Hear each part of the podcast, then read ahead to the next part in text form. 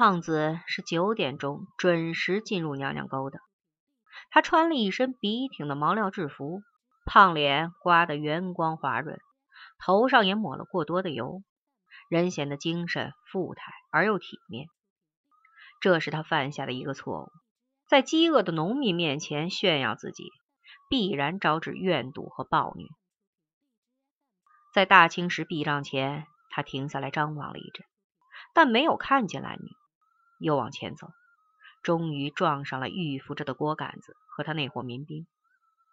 胖子刚开始并没有胆怯，他甚至根本没有把这些衣衫褴褛的土民放在眼里，用膀子横晃开一条路，他还想继续向前走。他今天是来会蓝女的，没有见到蓝女，他不会回去。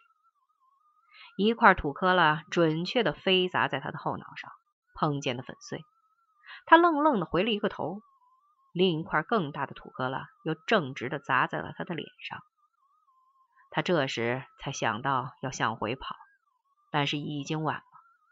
民兵们恶狗般猛扑了上去，把他死死的纳在了土窝子里。他曾狂喊乱叫，高声讨饶，人们就往他的嘴里大把的填土。在大队部那两间通连的窑屋里，胖子受到了一次传统的审讯。先是剥光了他的上衣，后来连裤头也给他扯了下来。刚开始，人们望着他赤裸的白净润滑的肥胖身子惊得发呆，但是啧啧称羡很快变成了莫名的愤怒。几乎没有人说过一句话，只是用长长的棘刺和烧得贼烫的烟锅头朝那堆肥肉上发着狠的捅。不要求招供，只要听他的惨叫。人们后来又把胖子驱赶到村街上，全沟的人都涌出了家门，老人和孩子，男人和女人，唾骂、嘶喊、殴打、施虐，宣泄着内心深处积存日久的怨毒和憎恶。那一天是娘娘沟的节日，但是参加狂欢的人中却少了两个人：陈诚和南奎元。陈诚躲在灶间窑屋的院门内，悄悄地注视着一切。奎元却在悄悄地注视着陈诚。中午，果杆子把浑身涂满粪便、闭着眼装死的胖子扔在了蓝女家的门前。他揪住蓝女的头发，把她往那个臭烘烘的躯体上猛撒，厉声问她：“你想要的野男人就是他？”蓝女表现的极冷静，她说：“我不认识这个人。”那么你认识这个吗？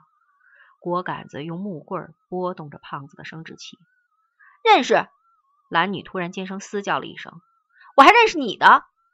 她扑向锅杆子，伸手攥住了他裤裆里的物件，张嘴就咬了一口。胖子是被陈诚用木轱辘车送出沟去。躺在车厢里，他还是一动不动，闭紧眼装死，直到陈诚告诉他。村里马上就要派人去他的工作单位反映他的问题时，他才像孩子似的呜呜哭了起来。我不能活了，他说。你还能活下去，而且可以活得很好。蓝女能够永远和你在一起，人们也将永远忘记这件事。陈诚缓缓地说。胖子睁大了眼睛，因为派去反映问题的那个人就是我。一直到了二十年以后，申金梅仍拒绝对蓝女事件做出自己的评价。在笔者的一再追问下，他也只是用冰冷的商业语言概略的叙述了事件的发生过程。在终端买主收到蓝女之前，陈诚强行对这件代发货品采取了一次加价行动，取得了对他的部分所有权利，然后就是促销了。交易完成，他拿到了应得的利润。利润，我惊骇不已。典型的利润，数额不大，三千一百公斤标准面粉。申金梅的语调刻板冷淡，遣词用句精当而又准确。以后，他又勒索回了五十公斤付费的食用油和一扇变质的冻猪肉。本钱呢？极其低微。一条人命，再加上二百口农民的尊严和荣誉，仅此而已。本威利厚，看来这是一次成功的交易。沉默了片刻，我才轻声说：“申金梅笑了，哪里卖空卖空，巧取豪夺，小事身手罢了。”他鄙夷地说：“现在的陈诚可是技艺大涨了，只是底子太差，始终脱不开那副下贱的皮子。”这时，申金梅正作为公司的全权代表，和陈诚的公司谈着一笔生意，并且对陈诚的顽强刁钻。以及表面上彬彬有礼，而暗下里大使流氓手段愤恨不已。这家伙为了摸清底价，竟一连向浩南色的公司驻广州事务所主任推荐了好几个粉面小生，且个个都俊俏飘逸，会飞媚眼，挑兰花指。不知他是否也向申金梅推荐了什么？但愿他不忍也不敢。据说兰女是个非常漂亮的姑娘。何止，那是一个罕见的小美人。申金梅冷笑着说：“把她出手时，陈诚是千般不舍，一步一哭，怆然泣血。”我笑了，问他：“是不是因为有了您，陈诚才决意不留下她的？”你高看了陈诚，也太抬举我了。贱取是猪，贵出是土。只要有人出了高价，他是谁都肯出让的。我不懂。他拒绝解释。二十年后的申金梅是个极有女人韵味的女人，雍容妩媚，敏言肌理，肌肤平滑如水。但是她的谈吐却常常是冷峻萧刻，尖利如刀，令人惶悚战栗。他称陈诚是个天才，天才的唯一特征是在本能上能够把复杂变为单纯。他说，在陈诚的眼睛里，男女不是一个人，而是一堆可以数计、很容易估量取舍的价值。事情发生的太突然了，双方几乎都没有来得及做出充分合理的反应，殴斗在瞬间就发生了，然后又瞬间就结束了。起于受武后的疯狂和愤怒。而留下的是血腥，以及比血腥更残酷的仇恨与报复。当然，也留下了深深的思考。陈诚说：“猎娘可以，但同时你必须猎狼。问题在于，我们一再忘记这条古训。我们猎取了姑娘，随后就被恶狼狠咬了一口。”王兴敏说：“这只不过是长期酝酿过程中的一次偶然喷发和碰撞。”激进的农民除了一再积累的无望、压抑和愤怒，已经再无所有了。公社武装部长严炳玉说：“坏人打坏人，政府不管。挨千刀的北京人，你们把蓝女藏在哪儿了？”追劫蓝女一家未获，狂怒的娘娘沟男人们立刻就明白了什么。没有人发号施令，只是歇斯底里的一声噪吼。红了眼睛的人群疾风般卷回村里，在牲口棚前的粪堆上，把六名脸色苍白、魂不附体的北京知识青年团团围在了起来。说：“你们把蓝女藏在了哪儿？”“没有，我们不知道。”六双手拼命的做出意义不明的手势，六张嘴张口结舌，没有说出一句完整的话。“打死他们！”一个沉稳的声音低声说：“打！”众人发自心底的响应，一拥而上，棍棒齐下，凄厉的惨嚎，宣泄的怒骂，肢骨的断裂声，还有血，在如林的棍棒插杖砸落在头顶上之前，六名北京青年曾做出了最后一个防护动作，他们齐齐的跪在了地上。三个男生一边鸡啄米似的把头往地上击磕，一边惊恐的告饶哭喊。女生们则用双手死死的捂住了脸，但是这一切都没有能拯救他们自己。最冷静的是申金梅，在一柄粗木棒子猛击在他的后脑上的同时，他还竭力睁大眼睛向村西的坡地上张望。陈诚就在那里，你怎么不赶快回来呀？另一根弹杖又狠戳在他的后背上，他回过头去，睁圆了眼睛。想看清打他的那个人的面孔，但是他只看见了宣红红，他的脸上被击裂了一道大口子，全是血。申金梅猛扑过去，抱着红红，两个人一起倒在粪堆上。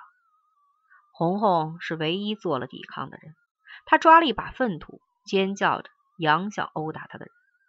有人向他的脸刺了一刀，锋利的刀尖深深的刺透面颊，然后又顺势割裂了整张脸。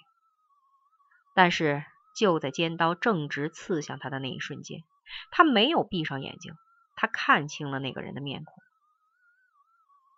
韩杰想到了跑，头上身上鲜血淋漓，他还是摇摇晃晃的站了起来，又挨了几棍子，他仍不肯倒下。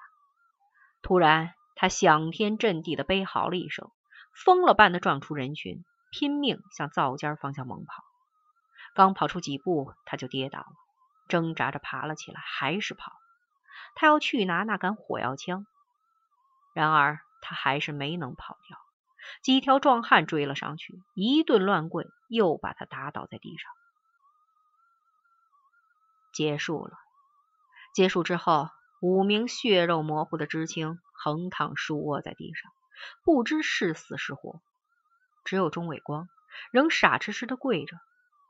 令人惊讶的是，在棍棒挥舞混乱中，他居然没有受一点伤。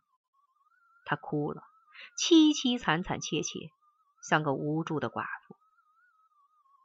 结束之后，行凶的人们开始感到了惶恐，愤怒得以宣泄，掏空的心灵里剩下的是空虚、悔之无及和对后果的极度恐惧。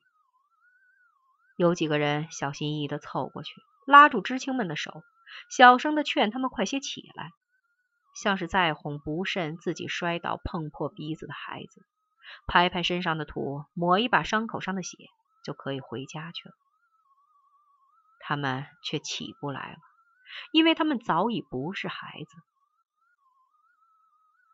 这时，有人注意到了南奎元，在整个过程中，他一直蹲在高高的粪堆的顶端，半眯着那双金黄色的眼睛，苍鹰般俯视着下面发生的一切，神情超然冷漠。但他知道，事情远没有结束。因为陈诚还没有出现，他当时如果在这里就好了。他会还手打人，甚至会打死人。奎元想站起身来干些什么，可是竟没能站起来，两条腿绵软无力而又站立不直，再也支撑不起自己的身躯。他叹了一口气，闭上了眼睛，然后放任的向后倒下去，身子横着从粪堆上滚落下来。他不想再睁开眼，渴盼着自己能够得到一个安详的、不受打扰的死。但是，他如果真的就这样死去，娘娘沟这只流落在华汉大地的圣族苗裔，也就将自此毁亡了。除了宣红红以外，谁也不知道陈诚是在什么时候赶回来。当娘娘沟的汉子们惊恐的发现他突然出现在他们的身后时，那柄雪亮的钢镐已经抡圆了，砸向他们的头顶。第一条汉子仓皇中举起五尺耙柄挡了一下，耙柄被砸断成两截，沉重的镐刃准确的击在他的肩胛上，他跌倒在地上，身子痛苦的挣动抽搐了很久。另一条汉子转身想跑，镐头敲落在他的后心上，鲜血从嘴里一下子就喷溅了出来。其他人立即排成了一行，高高的举起了手中的凶器。现在谁都知道，他们必须打死他。陈诚没有把粪送上西坡的地里，半路上他似乎预感到了什么，他又回了一次头，远远的看见宣红红他们仍懒洋洋的站在坟堆旁，什么也没有发生。他继续往前走，但是心慌的急跳。额上突然涌出一层冷汗，这时他才清醒的意识到出事了。没有来得及多想，他抄起钢镐就往回猛跑，但是晚了。当他看见同伴们东一个西一个躺倒在地上，看见他们躯体上的创口和血污时，头脑中只剩下了一片空白。他的嘴一张一合，发出一声声嘶哑的、发自兽类原始本能的干嚎。他抡起钢镐，不想别的，只想报复杀人。就在这时，发生了后来令娘娘沟人心胆俱裂、震撼失声的一幕。粪堆前，一个披散着发辫、面容残伤的已无法辨认的姑娘突然蠕动了，然后又挣扎着缓缓地坐了起来。她的面颊被割裂开，向两边翻卷过去，裸露出几颗洁白的牙齿，额头上全是血污尘土，但是那双眼睛。却晶莹而又明澈，亮得令人心惊。他已经不会说话了，从喉咙里发出一种呀呀的怪叫声。他怪叫着站了起来，扑进陈诚的怀里。他的手死死的指定了一个人——郭杆子。郭杆子站在人群的中间，他的手里仍然紧握着那把夜行尖刀，刀柄和手被鲜血涂染成黑紫色。他下意识的往破裤子上抹，但是什么也抹不掉。他持刀做了抵抗，刀尖向前，对准向他扑过来的陈诚的前胸突刺，动作坚决有力，没有丝毫的胆怯和犹豫。刃尖刺穿陈诚的衣服，钻透皮肉，深深的楔在胸骨上，发出铮铮的颤响。而在锅杆子的左右，汉子们奋力而上。长棒短棍拼命举起，又死力的往下砸。陈诚满头满脸都是血。然而这一切都无济于事了。在众目睽睽之下，在一片失魂丧魄的惨叫声中，那柄雪亮的钢镐带着风声，准确而沉重的刨在锅杆子的脸上。后来有人说，那颗眼珠子掉在地上就掉散了，黄乎乎的一滩，像新鲜的鸡屎。那天夜里，娘娘沟一片死寂，没有灯光，没有人声，甚至也没有鸡鸣狗吠。两匹没有卸套的骡子驮着那辆木轱辘车，在村街上胡撞乱闯了一气之后，不知又跑到哪里去了。一位老妇跪坐在知青灶间院门外的老榆树下，啼哭、乞求、诅咒，声调阴郁而凄楚。这是郭杆子的老娘。